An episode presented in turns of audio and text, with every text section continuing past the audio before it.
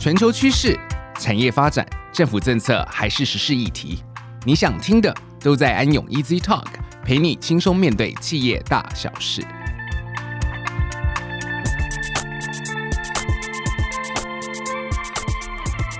各位听众，大家好，欢迎来到安永 Easy Talk，我是安永联合会计事务所的财务会计咨询服务的负责人陈志忠，各位可以叫我 Hans。那今天很荣幸能够邀请到我们东吴大学的学务长李坤章教授来到安永 Easy Talk，跟大家共度今天的一个话题跟时光。各位听众朋友，大家午安，我是东吴大学学生事务长学务长李坤章。那目前同时也是东吴大学会计系的教授以及法研所的教授。李学务长好哦，今天其实主要是要呃来跟您谈一谈今年十月份由世界经济论坛所发表的一份未来工作报告。这一份报告里头，他有提到的一些现象，那他也预见了一些未来的一些事实，包含他指出，在二零二五年的时候，将近会有现在约当百分之六十的这个工作机会，未来会有 AI 所取代。那在这个报告里头，当然它除了传统的一些这种零售业、食品业开始陆续由这种 AI 机器人的概念所取代掉它的工作之外，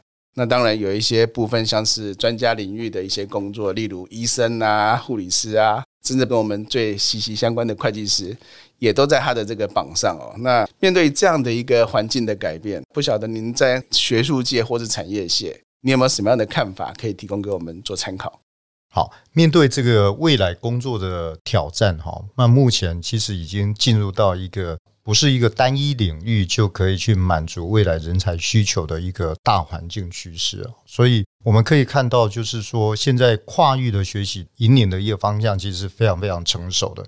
也就是说，过往我们就只有一个单一领域的学习，然后可以满足就业市场这一件事情，在目前已经是不存在了。我们可以看到，就是刚刚如同 Hans 所讲的哈，未来百分之六十的工作有可能被 AI 取代。就以我们会计师的工作而言的话，部分的会计师的工作一定会被 AI 或者是被一些程式啊或者机器人所取代。但是会计师的这个角色是没有办法被 AI 给取代的。那也就是说，我们面临这个环境，其实我们应该正视它的一个工作内容上面的一个改变。那工作内容上面改变，我印象很深，就是二三十年前我们还刚开始出来在工作场去做查账的时候，我们在 field work 的时候，我们都必须要带好几箱的工作底稿出外勤或等等。那现在看到呃四大不管哪一大的一个 field work，其实大部分都已经把工作底稿给电子化。那工作底稿有办法电子化的过程当中，一定有一个很前提的一个内容，就是。那些的工作底稿所涉及到内容的部分，也一定是要资讯化，它才有办法把工作底稿电子化。所以这样的一个过程当中，你就可以看到我们的会计师所面临到的这个职业的或者是外勤工作的这个环境，其实都已经至少我们的审计工作已经是跟资讯科技是完全是结合在一起。那审计工作如果跟资讯科技结合在一起，那就代表客户端会计跟资讯科技也把它结合在一起。那再加上我们现在的交易已经是越来越复杂，所以呢，会计师在面临这样的一个查核风险底下，因为交易复杂，所以查核风险也是越来越高。面临到的查核风险越来越高的意思，就是会计师所面临到后面的这些法律的责任也就越来越吃重，所以至少会计师的审计工作也要跟法律结合。所以我一直主张，就是说，面对这样的一个未来的一个工作，跨域的学习，如果就我们会计学系所培育的未来的一个人才，至少有三个角度、三个面向，必须要把它跨域学习。第一个。在产业界基础端的部分，就是必须要把会计跟资讯科技结合在一起，这是一个。第二个部分，在事务所内部的话，就是要把审计跟资讯科技要把它结合在一起。再来就是审计工作要跟我们的法律整合在一起。这是我看到，就是说，如果我们就这个二零二五未来的一个趋势来看，至少在人才供给端的学校教育的部分，可能是需要做一些的调整。了解，呃，谢谢这个我们学务长的说明哦。其实我刚刚听你提到有关这个跨领域的学习，其实我非常有感。那尤其是最近，我们四大有自己的财务报表，然后开始去结算来自各个业务线的一些成绩哦。其实我倒是很希望大家可以去看一下，就是如果你去仔细分析一下这个四大的财务的表现的话，你会发现，虽然 accounting 在 assurance 这一块，它数字还是都在成长的，但是它占整体事务所的营收的比重，我跟你说，它已经陆续掉到一个可能很多人都不知道的一个地步。那你可以开始好奇，那其他人到底在做的是什么？或是诶，我们营收的成长到底来自于哪些地方哦？这个其实也呼应您刚刚的说明，就是就我自己这边的观察，其实我们现在事务所已经不能叫做是会计师事务所，我们都叫自己是所谓的专业服务组织。好，其实我们现在提供的组织都是跨领域的，而且希望给客户的是一个更全面的一个 solution。那这个 solution 就是不会有一个人单独就是你提供的是 accounting，但你却不跟其他人沟通。你提供的是 IT，但是你却不懂 accounting。好，这个其实对我们来看，或者从客户的角度来分析，这都不是一个好的解决方案啊。所以我们现在提供给客户的一些 solution，基本上就是会是跨领域的一个整合的方案。那当然，你要能够提供跨领域，你就必须在每个领域都要有涉猎，甚至要精通。甚至你精通的领域不会再是只有所谓的 accounting，你必须针对资讯、针对 IT、针对法律，甚至现在最夯的 ESG。事实上，都会是我们需要去花一些时间去钻研、去研究的。那在，可能没想到，我们现在开始陆续招募了很多这种理工科的人才，尤其是在这种环境工程上面，或是这种有关地球科学上的一些呃环境数据的判读。这个当然术业有专攻，但是透过学习，其实你也可以很快的对这些东西上手。那回到最前面，我刚刚提到跨领域的学习。现在我在看这些会计的学生，其实我还是觉得会计人员其实是很可惜的。我说实话，在一家公司里头接触一家公司的数据最多的就是会计人员，但常常会计人员在这方面无法很有效率的把他的价值给展现出来。我站在保障上面，但我却不知道该怎么用这些保障。所以，如果会计人员能够在这种 IT 啊，在资讯方面开始有一些，不管是自己的研究或者自己的学习，我认为其实会在你的工作上面有非常非常多好的表现。对，所以其实我也蛮赞同刚刚 Hans 所讲的，我们更应该去想一想，就是训练出来的会计系的学生，他除了 accounting，除了 assurance 之外，你还会什么？那？这句话，或者是要学生去思考，并不代表就是说 accounting 不重要，而是 accounting 这个东西已经变成最基本的东西。除了 accounting 之外的东西如果没有的话，就代表它附加价其实很少的。所以，如果我们以 assurance 来讲，如果 assurance 对于企业的一个价值来讲，我个人的浅见是，应该是一个消极面的一个服务的提供而已。那对企业而言，我希望你事务所来协助我创造出来的一个价值，应该是其他的附加价值。也就是说，积极面的附加价值可以为我们公司做什么？比如说，在查尔签证之前，我们必须要对客户的内控做一些了解。那这个当然就是我们控制风险要去 handle 的部分。那去了解内控的流程之后，我可不可以再给客户一个有价值上面的一个流程上面的一个建议？那这种东西对于传统 accounting 的学生来讲，反而是更少去了解，或者是反而他们很难去提供。再加上目前有很多的一个流程的部分已经是由机器人来做了，所以我们 RPA 出现了之后，你可以看到企业内部的一个流程，其实有很多都是由机器人来取代来运作。那会计系的学生假设不跨到这个领域的话，那你怎么去了解企业的流程？那当你没有办法去了解企业的流程，你当然没有办法对企业提出一个有价值的流程改进的一个建议。那这个如果没有办法的话，你提供的服务都是一个呃签证的一个服务的话，那你就追不上现在的四大事务所的一个发展的一个趋势。所以我觉得这个其实在校园端的部分。我们这边也一直在 push 学生去了解这样的一个改变，所以东吴大学会计系在前几年，我们在研究所阶段，我们就特别的成立了一组叫做智能审计组，硕士班智能审计组。那智能审计组这个学生，其实他来念研究所，他几乎没有在花很多的时间在 accounting 上面，因为他的入学考试的过程已经确定他的基本的会计审计的知识已经有达到一定的水准了。但是在这两年呢，就让他去了解智能科技的运用在审计方面，他怎么去使用？所以这里面我刚刚讲到 RPA 的课程，我们就开创了全国第一个整学期的课程 RPA 的课程，让硕士生还没有进入到职场之前就了解我的资讯科技、智能科技、AI 的东西怎么运用在我们的审计上面。所以我觉得在跨域的学习上面，啊、我觉得学生其实他就跟海绵一样，他的吸收力是很强的。但是我觉得，如果大学端的教育或者硕士端的教育，老师能够更贴近实务的需求来告诉学生、来教学生，我想学生在海绵的吸收里面，其实他是可以吸收很多的。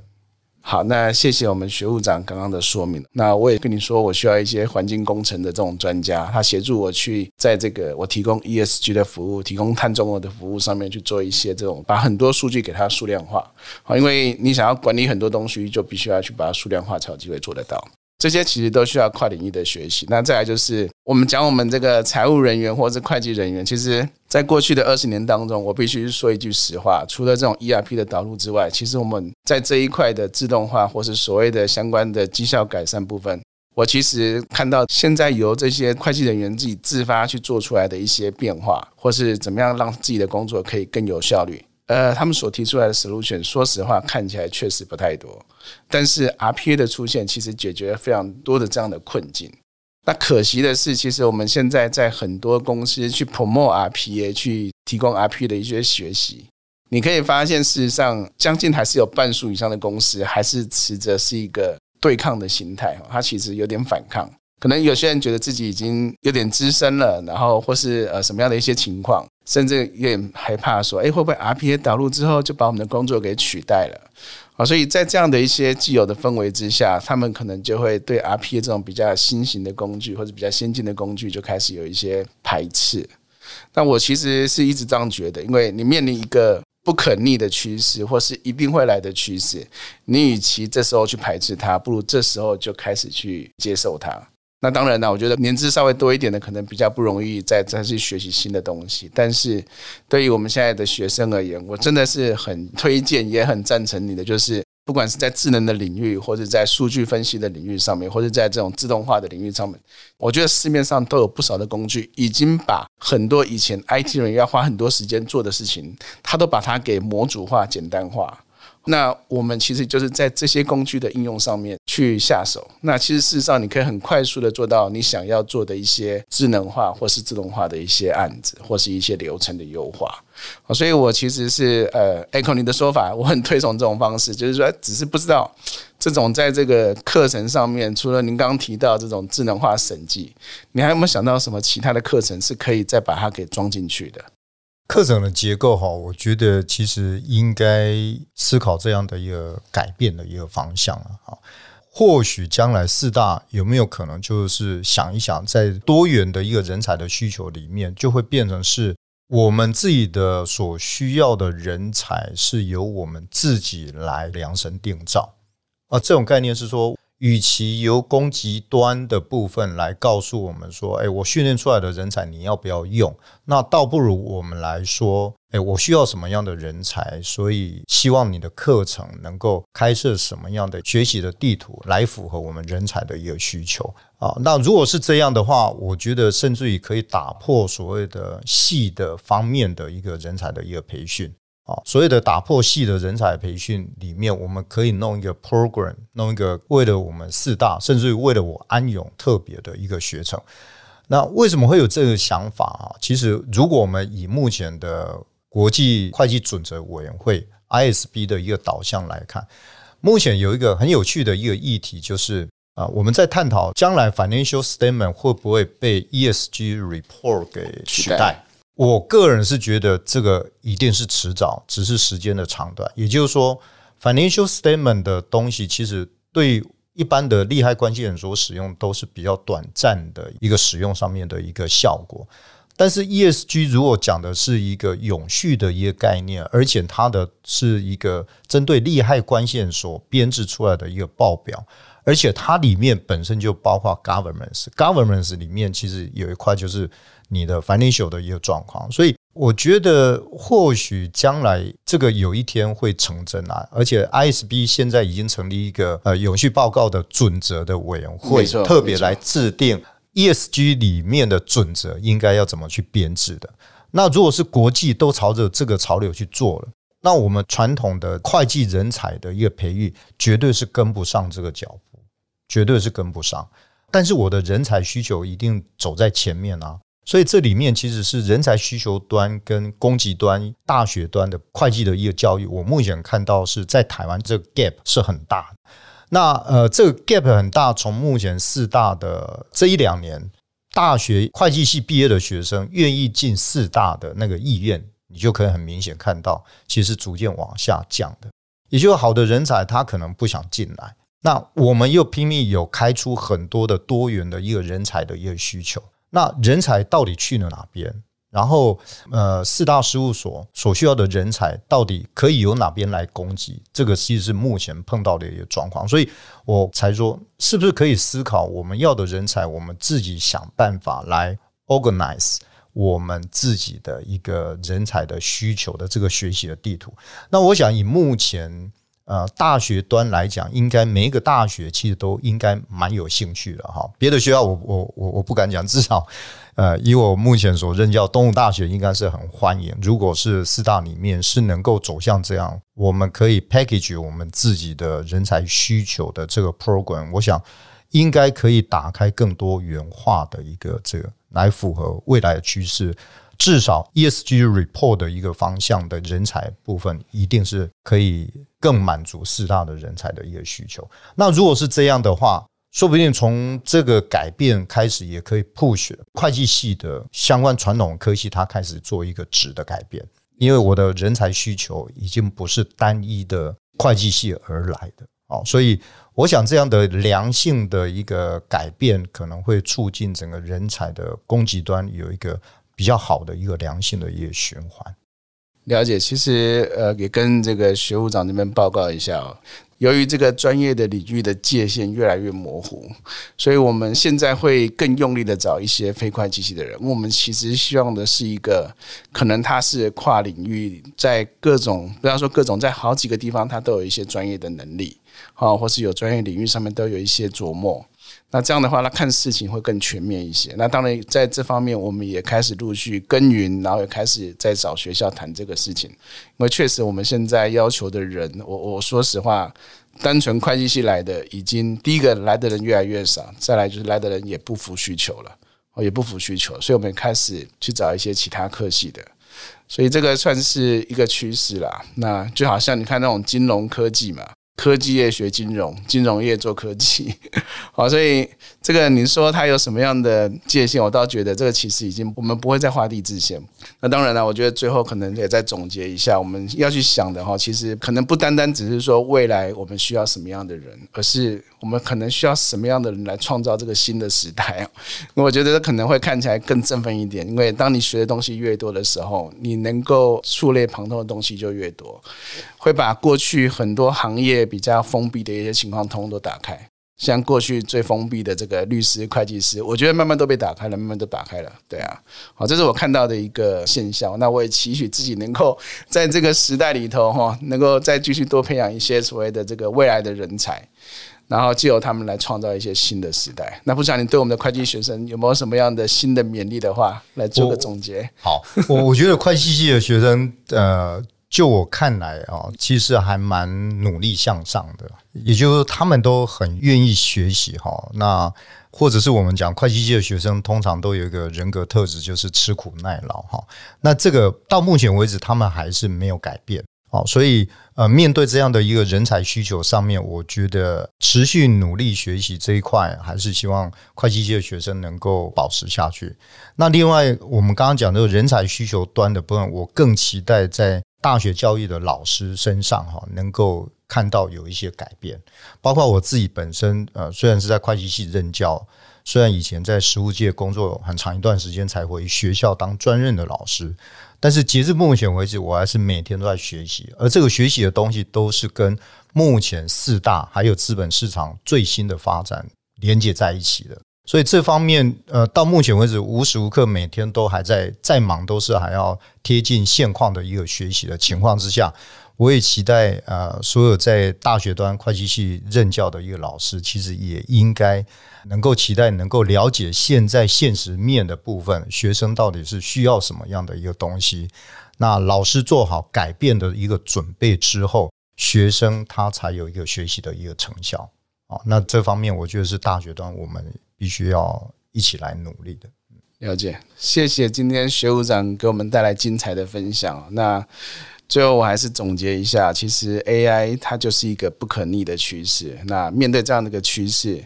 其实就跟二十年前的时候刚学审计，那时候审计老师跟我讲：“诶，其实我们现在都用电脑审计了，你们现在学审计以后可能不一定有工作。”我那时候就在想：“诶，我才刚考上了会研所，要好好的去考会计师，然后进会计师事务所。”结果没想到，我的硕士班老师就跟我讲说：“哎呀，看起来你们可能以后没饭吃。”结果过了二十多年了，我想我应该还还算有点饭吃了。其实应该还是回到最前面那句话：面对这样的一个趋势，你不是要躲避它，你应该是要去接受它，而且要尽早的去学习它。那自然未来你就有更充裕的时间可以面对更多的挑战。好的，那今天我们谢谢这个学务长精彩的分享，谢谢大家，谢谢 Hans 安永 Easy Talk，我们下周四再见。